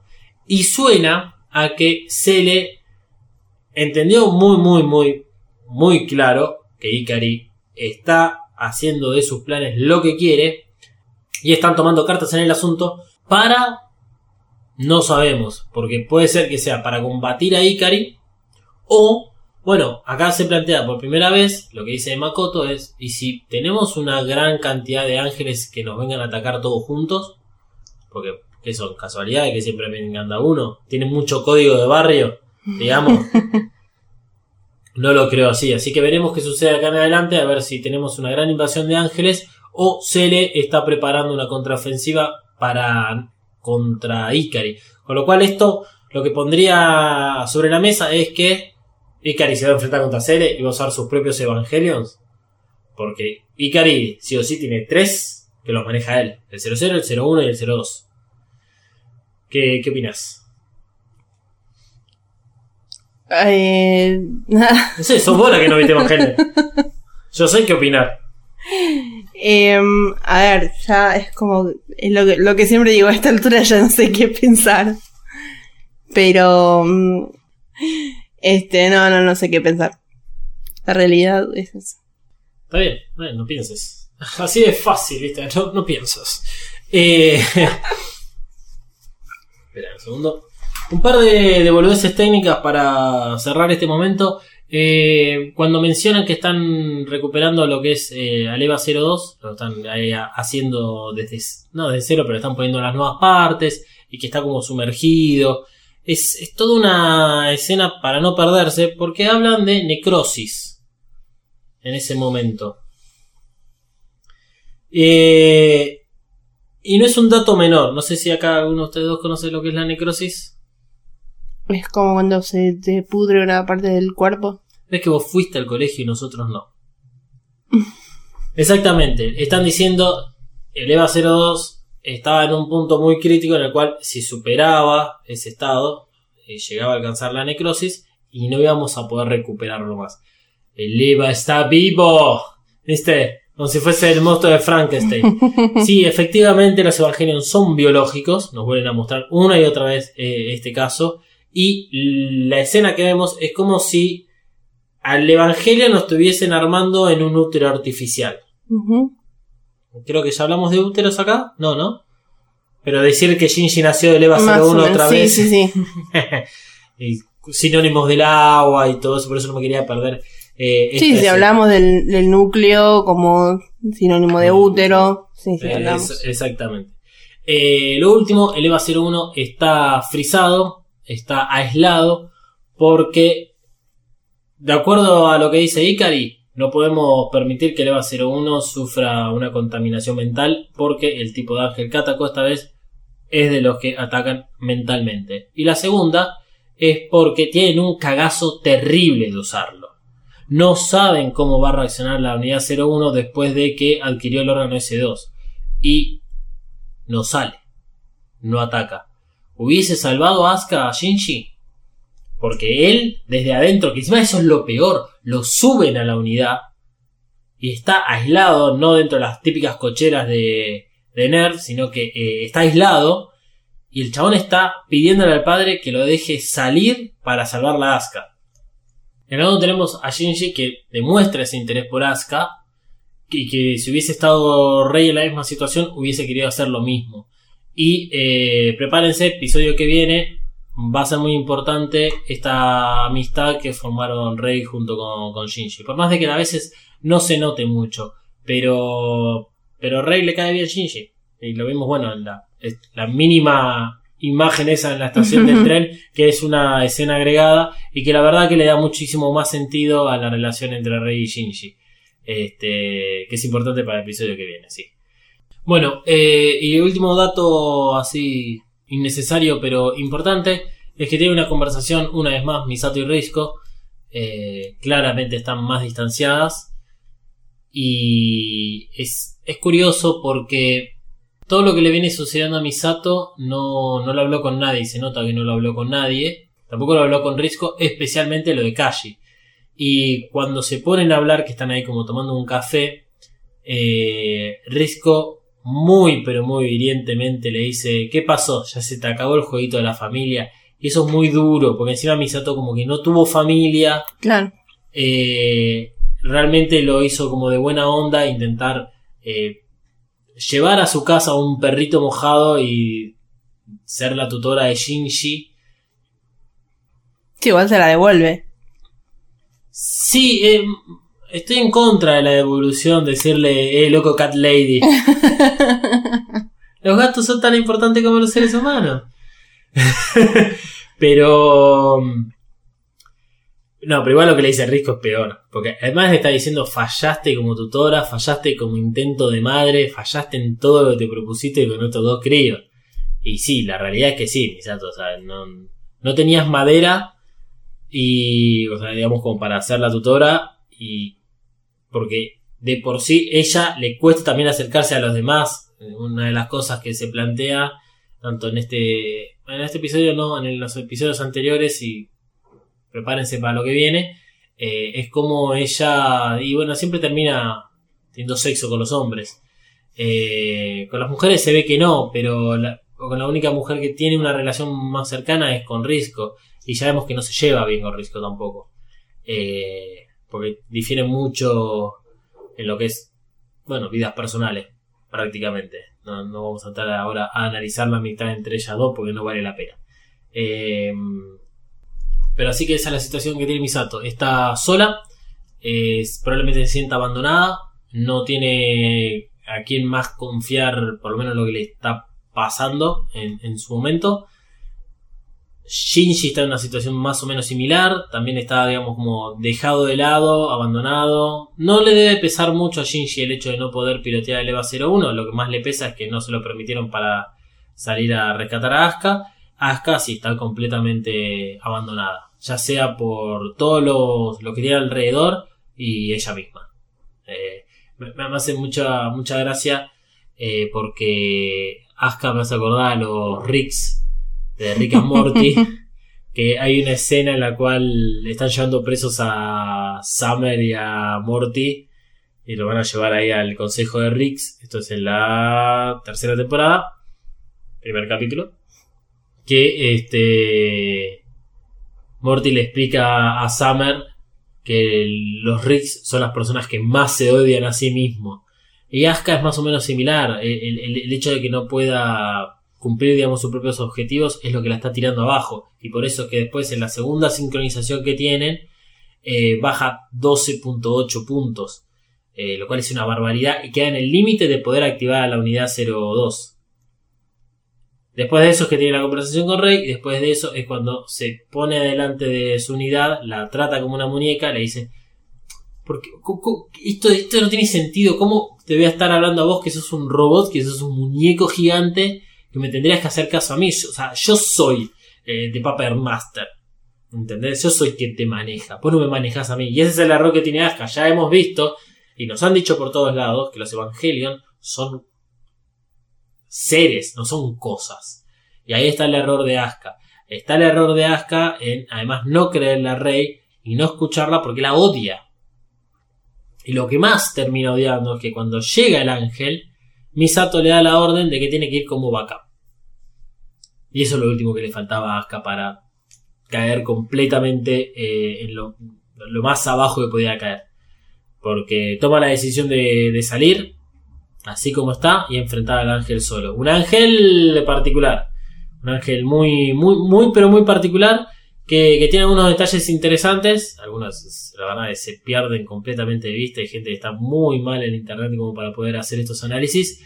El cual, sí, he obtenido un poco de información. Este. No, igual son información que está que suele estar en los guiones que te explican dónde está o en los eh, dibujos originales de eh, previo a la animación eh, están los que son los ¿cómo serían? los croquis donde está indicada todas las cosas por ejemplo dónde está el núcleo de este ángel Bueno, contanos. No no vas a dejar con la incertidumbre. pero yo ¿por qué te voy a contar yo si no es mi ángel favorito? Yo Bueno, hice tres capítulos de mi ángel favorito les voy a contar entonces el dueño del ángel favorito. Rael tiene como una forma de un pájaro alado. ahí está entonces si tiene como dos manitos en realidad tendría como dos garras Claro, como dos garras. En el medio de esas dos garras está expuesto el núcleo. Es El núcleo está como recontra expuesto realmente. Claro. Digamos, no está incluido dentro de lo que es el cuerpo del ángel como venimos acostumbrados, sino que está fuera eh, el núcleo flotando ahí alrededor de- del ángel. Eh, bueno, el ángel es como recontra grande en cuanto a tamaño. Es complicado medirlo porque nunca se lo ve al lado de algo de lo que uno tenga la medida. O sea, nunca se lo ve al lado de un evangelio, de un satélite. Sí, cosa que ha pasado en muchas otras ocasiones. Este, igual, déjame detenerte ahí un segundito. Eh, la- la- los tamaños de los evangelios no tiene que ser usado como referencia para medir qué tan grande o qué tan chicos son, porque cambia constantemente. Eh, el, cuando Rey va a buscar a la lanza, hay un barquito de las Naciones Unidas que es, o sea, debe tener el tamaño del el agujero del zapato de, del EVA 00 donde pasa el cordón, ese barquito. Y después teníamos cuando aparece el EVA 02 por primera vez que se sube arriba a un portaaviones. Cambia bastante lo que es el, el tamaño de los evangelios. Pero bueno, es cierto, no tenemos forma de comparar qué tan grande es Arael, se presupone que es enorme. Sí, que es muy grande. Tiene un, un campo AT bueno, no tan bueno como el de Ceruel, que es buenísimo, pero es un campo AT bastante poderoso. Tiene la capacidad de tener como mucho rango de ataque, o sea, estando en cuenta desde dónde estaba y dónde se encontraba Asuka, el ataque que es como... A ver, nunca lo consiguen definir, es como un rayo de luz con ondas electromagnéticas para tocar el cerebro. Me- medio raro. Sí, dicen también que eh, usa el AT-Field para generar ese rayo y que ese rayo es una composición de AT-Field y es una luz. Es, la forma, digamos, también encontré yo la explicación acerca del rayo, pero tampoco lo puede medir porque eh, hasta incluso no, cuando hacen el primer análisis de patrón, no les sale que es patrón azul. Ellos obviamente es obvio que es un ángel, gente. Ya lo hemos dicho miles de veces. La cosa más extraña que te apareció en tu vida es obvio que es uno de los ángeles que te viene a destruir. Pero eh, no tampoco lo pueden definir del todo. Eso es algo cierto en este episodio. Bueno, vemos que la lanza de Longinus fue muy efectiva contra contra Rael. No sabemos por qué. Eh, hay una versión donde la lanza eh, tenía las las dos puntas y se vuelven una sola como si fuera una jabalina Sí, y después la tira y lo atraviesa y una vez que lo atraviesa después se la ve de nuevo con las dos puntas claro, como si fuese un tenedor. Exacto. Eh, fue efectiva, eh, lo, lo reventó al instante, el AT-Field fue como si no existiera. No sabemos por qué. Bueno, eh, podemos empezar a hacer algún tipo de teoría. El, a ver, la lanza de Longius, la teoría principal que hay respecto a por qué empieza a cambiar de forma, porque en principio, esto que decía él, es un tenedor, hasta incluso cuando eh, Rey se pone en posición, la lanza se convierte en una jabalina, se hace más larga y encima vemos que cambia de forma cuando el AT-Field intenta retenerla e intenta bloquear el paso, como que se hace una espiral eh, como si se ensanchara un poco para, en forma de espiral para permitir el paso de, del, del lady field como si fuese un tornillo y con- como si fuese un tornillo lo atraviesa y es cuando termina por destruir a- al ángel.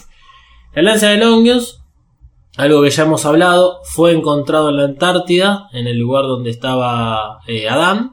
La habían llevado hacia la zona del Mar Muerto, presuponemos que es para eh, estudiarla, y luego la habían regresado para el momento del contacto y que termina de ocurrir el segundo impacto. La recuperan a un momento Fuyuski con Ikari, que la fueron a buscar directamente a la Antártida y la llevaban en un barco, y aparece clavada en el cuerpo de Adán ahí en Central Dogma, eh, y es donde Rey la tiene que ir a recuperar. Se presupone que la lanza obviamente es un arma súper poderosa, y de acuerdo a la mitología, la lanza de Longius era de el soldado Longius, que fue quien eh, pinchó ahí un poquitito del cuerpo de Jesús este, para saber si estaba vivo o no y tiene sangre divina. Entonces, sumado todo eso, la lanza es un arma muy poderosa, creo que la más poderosa que hemos visto hasta el momento, y que no parece ser obra de la gente de Nerv. ¿sí? Acuérdense lo que dije el capítulo pasado, que en realidad no lo dije yo, lo dijo Ikari se lo decía Fuyuski.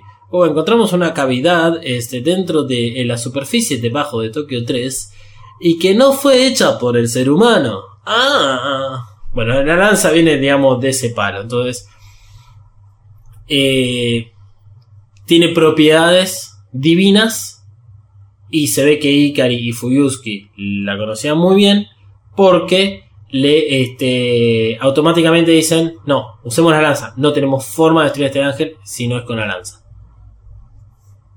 Yo creo que Arael es uno de esos ángeles que te vuelve a recordar este tema de de dónde vienen los ángeles. Eh, me gusta lo que decís. Porque lo ves volando en la órbita, la órbita terrestre. Entonces uno dice que en China se puso a volar y ahora está ahí. O vino desde Marte, o volando, como que... Sí, además de que tiene alas, es el primer ángel que vemos con alas, o que puede llegar a, a generar algún tipo de silueta de alas. Eh, y, y esa cuestión de la luz, de, de que es pues, como una concentración lumínica muy poderosa que no podemos discernir como es la contextura del ángel. Es más, si querés te agrego, Arael significa literalmente luz de Dios O visión de Dios. o visión de Dios. Sí, es. Viste que sabía al final, solo que no puedo ordenar la- los pensamientos. este, con lo cual, todo esto termina siendo muy difícil. En realidad, que hubiesen podido destruir a Arael de la forma convencional con el armamento que tienen. Le tendrían que haber pegado a un núcleo que está fuera del, digamos, del cuerpo de Arael y que encima no ven por la fuerte luz que, que emite. Sí. Eh, hay un momento, unos fotogramas. Se dice fotogramas, ¿no? No tengo ni idea. Ok, unas imágenes que eh, ahora te las muestro. Es como que al EVA 04 se le enfoca la cabeza.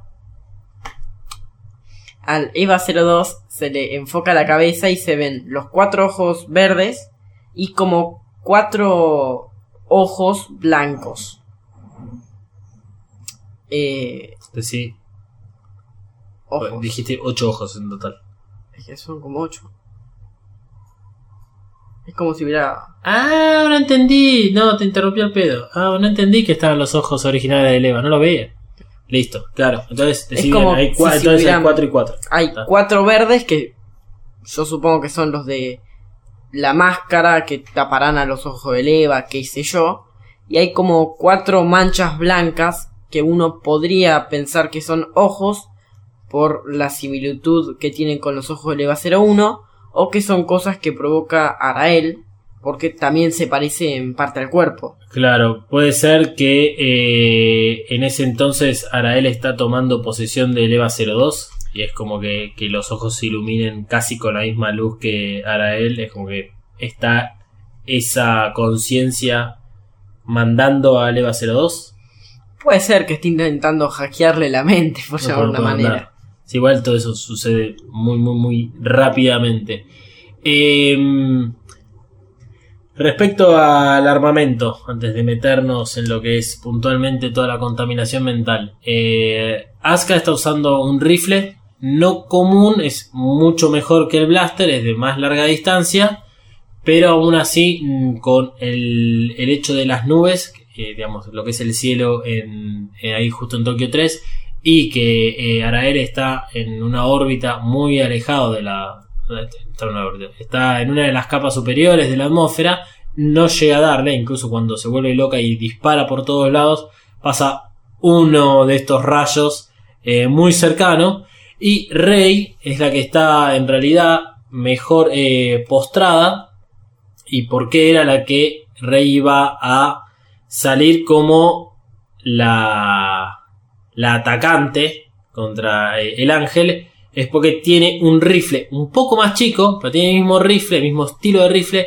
que utilizan contra Ramiel. Solo que este utiliza menos energía.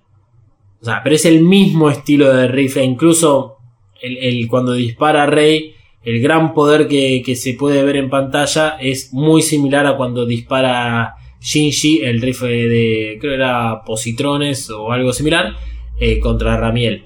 Y aún así no alcanza porque este rayo es modificado encima por la gravedad terrestre. Por, la gravedad no, por, el, uf, el campo magnético terrestre. Eh, entonces nunca iban a llegar a, a- impactar contra, contra Arael. De todas formas, igual este, se, imp- se impacta, pero obviamente el, el AT field de Arael era muy, fuerte como para poder ser penetrado a esa distancia. Con lo cual eso significaría que Rey la tienen que poner en el espacio y para que dispare. ¿Y por qué Rey es la que iba a tener el rifle? Porque tenía mejor sincronización con el EVA 00 que Asuka con el EVA 02. Así de sencillo. Por eso es que Asuka originalmente iba a ser el backup. Eh, nos metemos en. En la cabeza de Asuka. No, por favor. Ok, primero que nada, si ustedes creen que Evangelion es algo suave, sencillo, es un dibujito animado, ¿sabes? Para nenes y no sé qué, acaban de ver una violación en pantalla. Eh, lo que le sucede a Asuka es una violación como cualquier persona puede considerar una violación. Tal vez no es sexual, pero es una violación al fin y es algo a tener en cuenta porque no tenemos que minimizar lo que le pasó a Asuka. Y tendremos que ver cómo queda después de toda la situación de Arael para el episodio que viene. Arael, sí, su, su poder es ese, es atacar la, la mente de los demás a través de este rayo. Es hermoso que apenas el rayo hace contacto con el EVA 02, eh, suena aleluya de fondo. Que yo voy a seguir sosteniendo de que es algo que genera el propio ángel, porque solamente se corta cuando la lanza lo atraviesa. Este, me parece excelente que sea eh, hecho de esa forma. Y si no lo genera el ángel, es precioso igual. Este, el hecho de que utilicen una canción como Aleluya que proviene del ángel, lo que decía Manuel, es la primera vez como que vemos que esto realmente puede llegar a ser un ángel este, eh, como lo conocemos. Es el segundo ángel que intenta penetrar, lo logra, dentro de lo que es la mente humana. Por lo tanto, nos vuelven a tirar ahí arriba de la mesa de que los ángeles están interesados en los seres humanos, están interesados en comprendernos. A diferencia del Eliel, que parece ser un poco más... Eh, ¿Cómo le llamaría? Un poco más suave en el contacto que tiene con Shinji.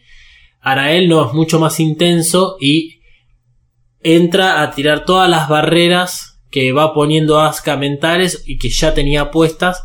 Y es muy claro lo de la violación porque Asuka está todo el tiempo diciéndole que no, que no entra ahí, que no, que no penetre en su cerebro, que no quiere volver a ver todos esos recuerdos y el ángel le importa un huevo y pasa completamente. Uf, muchas de las cosas que vemos. ¿Te acordás un poco de lo que, lo que vimos?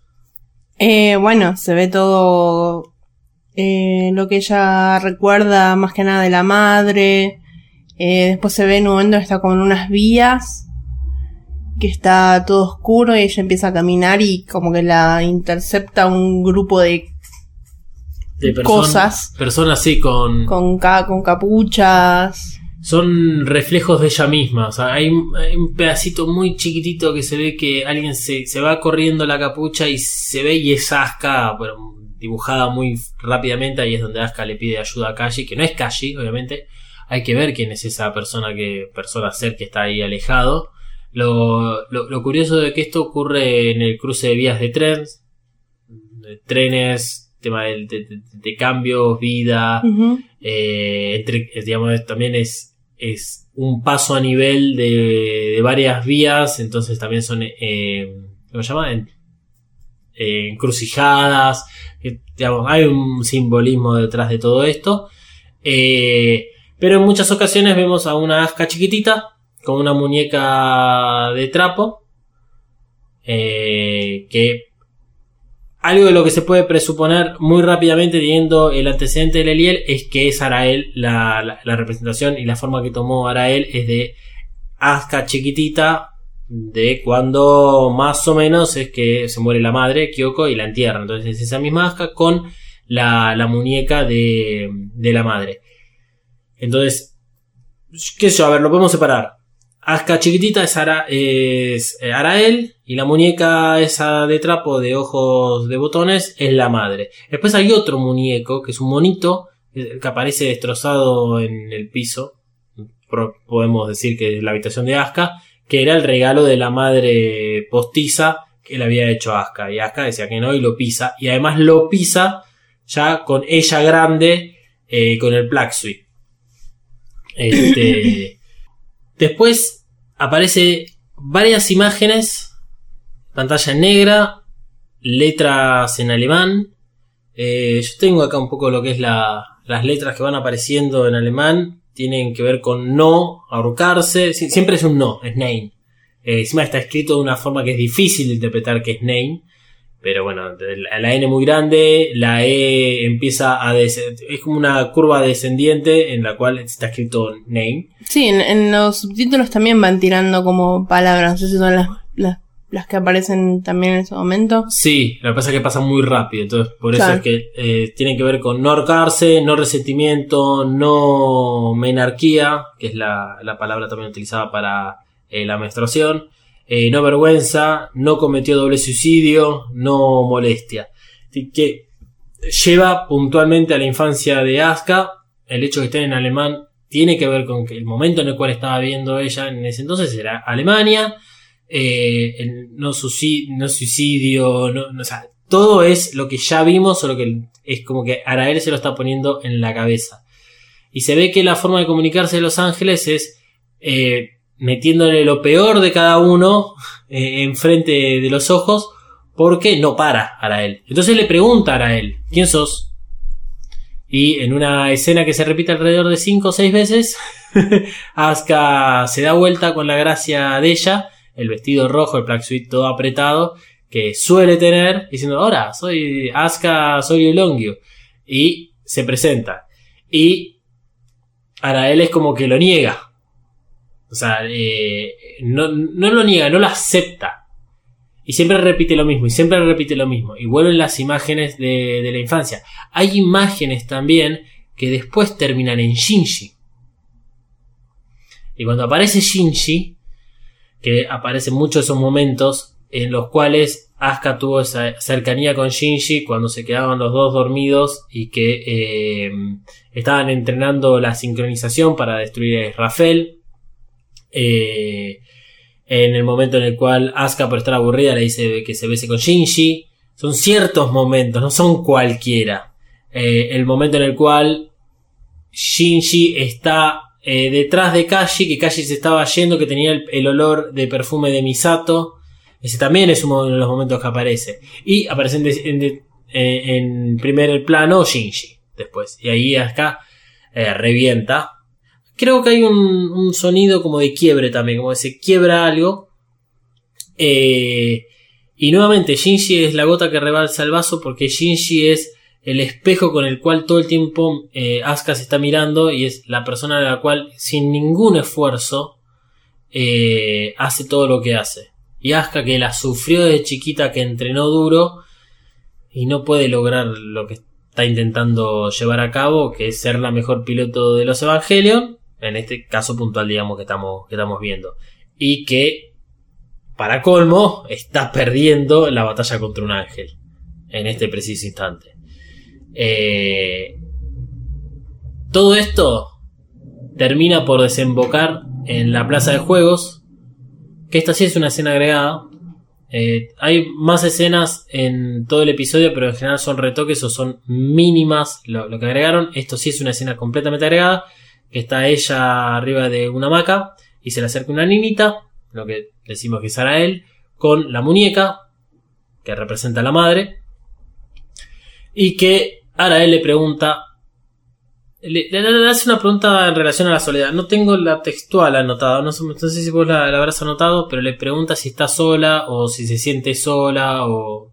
¿sí? ¿Se acuerdan? Sí, sí. Bien. No me acuerdo exactamente, pero.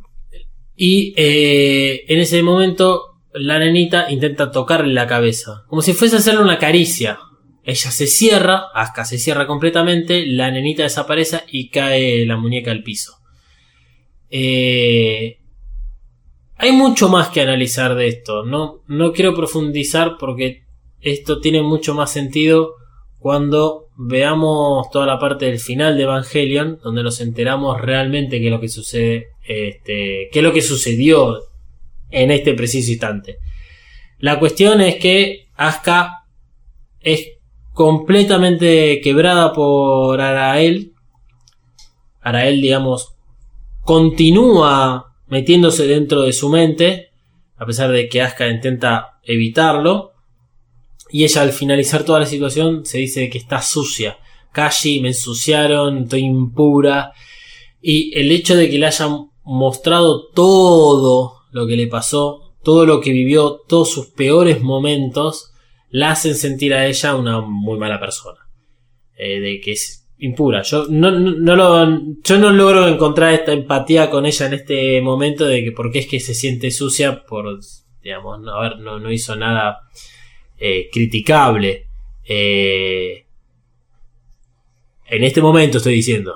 Ya, ya, ya lo vamos a ver y por eso tal vez más adelante podamos llegar a comprender un poco más eh, qué es lo que realmente vivió Asuka y por qué es que está sucediendo todo lo que le está sucediendo.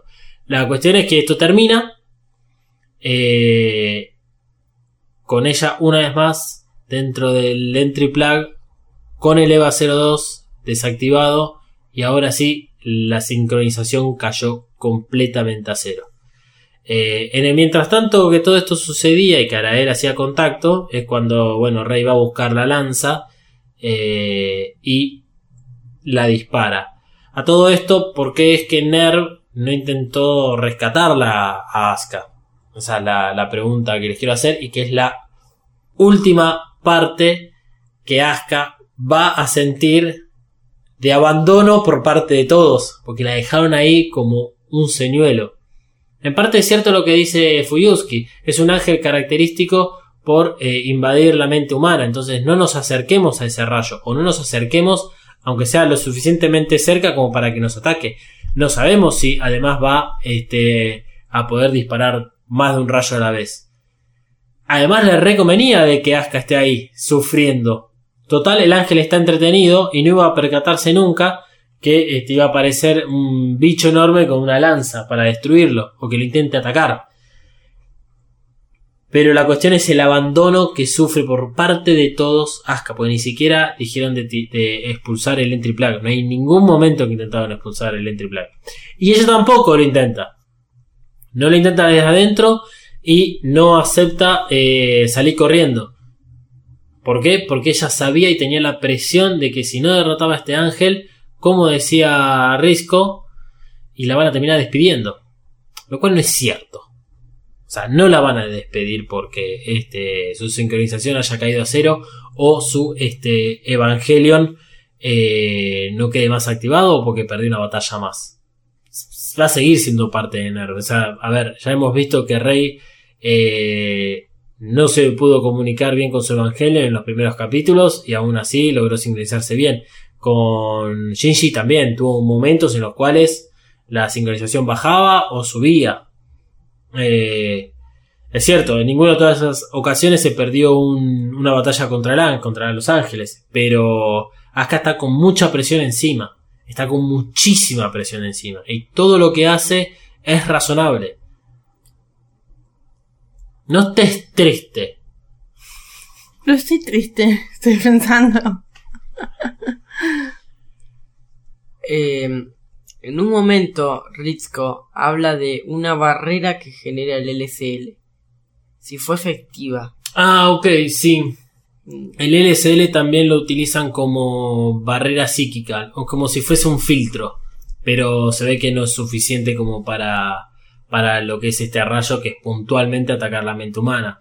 Probablemente cuando, por decir, por dar un ejemplo, cuando Bardiel estaba agarrando el cuello al EVA 01, Bardiel es el ángel que tomó posición del EVA 03 con Toshi adentro, eh, lo estaba infectando al EVA 01. Igual Shinji no, veíamos que estaba sufriendo de esa forma. A Rey le pasó lo mismo. El LSL como que forma una barrera psíquica para evitar de que el piloto se contamine mentalmente. Acá la, la superó ampliamente. Eh, y hablando de LSL, cuando Rey va a buscar la lanza, vemos que está todavía Dan crucificado. Y que al sacarle la lanza, se le regeneran las piernas. Igual en las rodillas como que quedan todos esos bichos colgando y con unas patitas. Este, pero qué carajo acaba de pasar, ¿no? No nos olvidemos de eso. Yo lo, lo- lo decidí ignorar ese momento. Para, bueno, después ver qué onda. Porque no me iba a hacer problema en el momento. Por esa cosa extraña que pasó. Eh, todas teorías. Todas teorías de por qué se regenera Dan al sacarle la lanza, por qué la tenía clavada. Fíjate que no queda ninguna marca de la lanza en el pecho. Eh, por qué se regenera inmediatamente. Es como que, que la lanza es una especie de controlador. Claro, sí, es como algo que lo tenía ahí. Bueno, pero si tan grande y poderoso es, ¿por qué no sale de la cruz donde está si ahora tiene piernas extrañas? Bueno, sí, no sé qué habrá pasado después. No, no se vuelve a, a ese momento. Sí, no, no, no, todavía no se vuelve, pero... eh, no nos olvidemos de algo. Todo el LSL es sangre de Adán. Solamente para... Ah, men- mencionarlo, no, no nos olvidemos que... Qué asco. Bueno, creo que uf, eso debe ser todo. Si estaban esperando un análisis un poco más detallado de lo de Aska, sean un poquitito más pacientes porque va a llevar mucho tiempo y va a llegar este el momento. No les queremos arruinar, no les quiero en todo caso, arruinar la sorpresa de qué es lo que no nos están contando en este episodio sobre Aska. Eh, Vean el capítulo una vez más, si, si es necesario, con toda esta información, con las ganas de, de intentar ver, bueno, a ver eh, en qué momento habla el ángel con Aska, qué momento son eh, simplemente recuerdos que tiene ella. Eh, analicen un poco más a Rey de qué es lo que puede llegar a suceder para el episodio que viene. Porque el episodio que viene, número 23, tercer episodio con versión del director incluida, que vamos a estar analizando, por supuesto, es literalmente una bomba.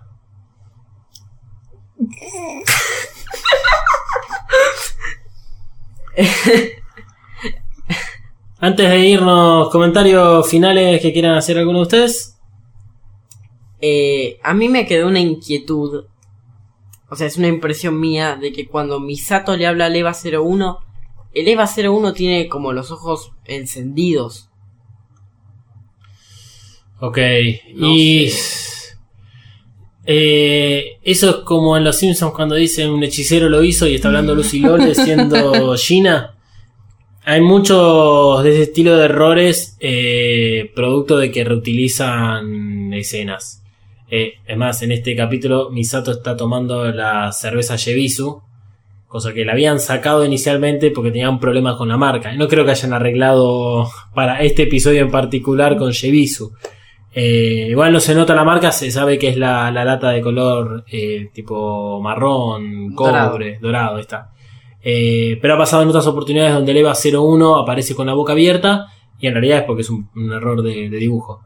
Eh, y cuando sabemos que la, la, la boca abierta representa como un Berserk o algo similar. Y hablando de Berserk, algo similar, la lanza ruge al momento de ser Sí, este, eso lo hemos hablado. Sí, sí, ruge con el Berserk de el EVA 01 contra Ceruel. Ese es el sonido exacto. Y al pasar por todas las nubes, como que limpia el cielo. Hay mucho más que analizar respecto a todo el simbolismo que hay detrás de la lanza.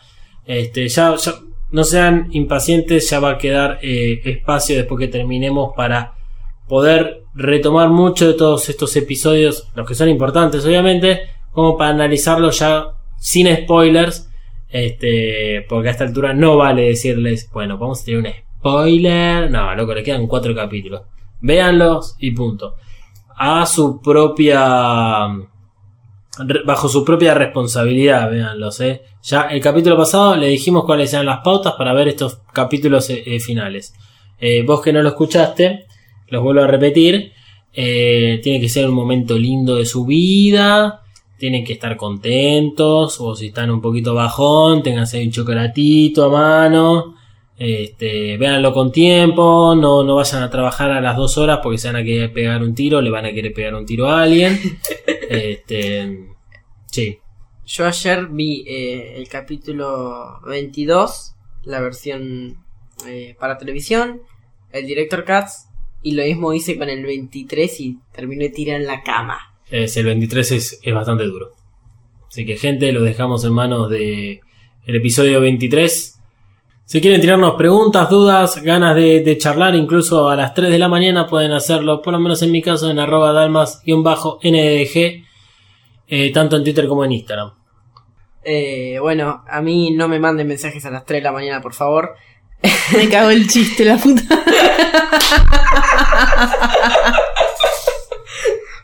Pero me pueden encontrar en Twitter y en Instagram como arroba Katsuragi399. Bueno, y ahora con mi chiste arruinado, a mí me pueden encontrar como Mariana Flores de Corta. Tampoco me escriban a las 3 de la mañana. Eh, pero escríbanme.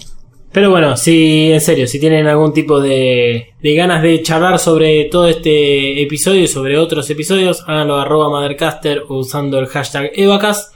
Este, búsquenos en Spotify, que es la plataforma por ahora la más escuchada de Evacast. Así que ahí parece que está la movida, como quien diría hoy en día un joven de 15 años. Será todo esto hasta la semana que viene, viernes, en donde publicaremos un nuevo episodio sobre el episodio 23. Y para irnos, Fly Me to the Moon, obviamente, pero la versión que salió en el episodio original, que es la de Bossa Techno, cosa que ya la hemos escuchado muchas veces. Y eventualmente se van a hartar de Fly Me to the Moon y espero que no venga nadie a pedirme regalías por este tema.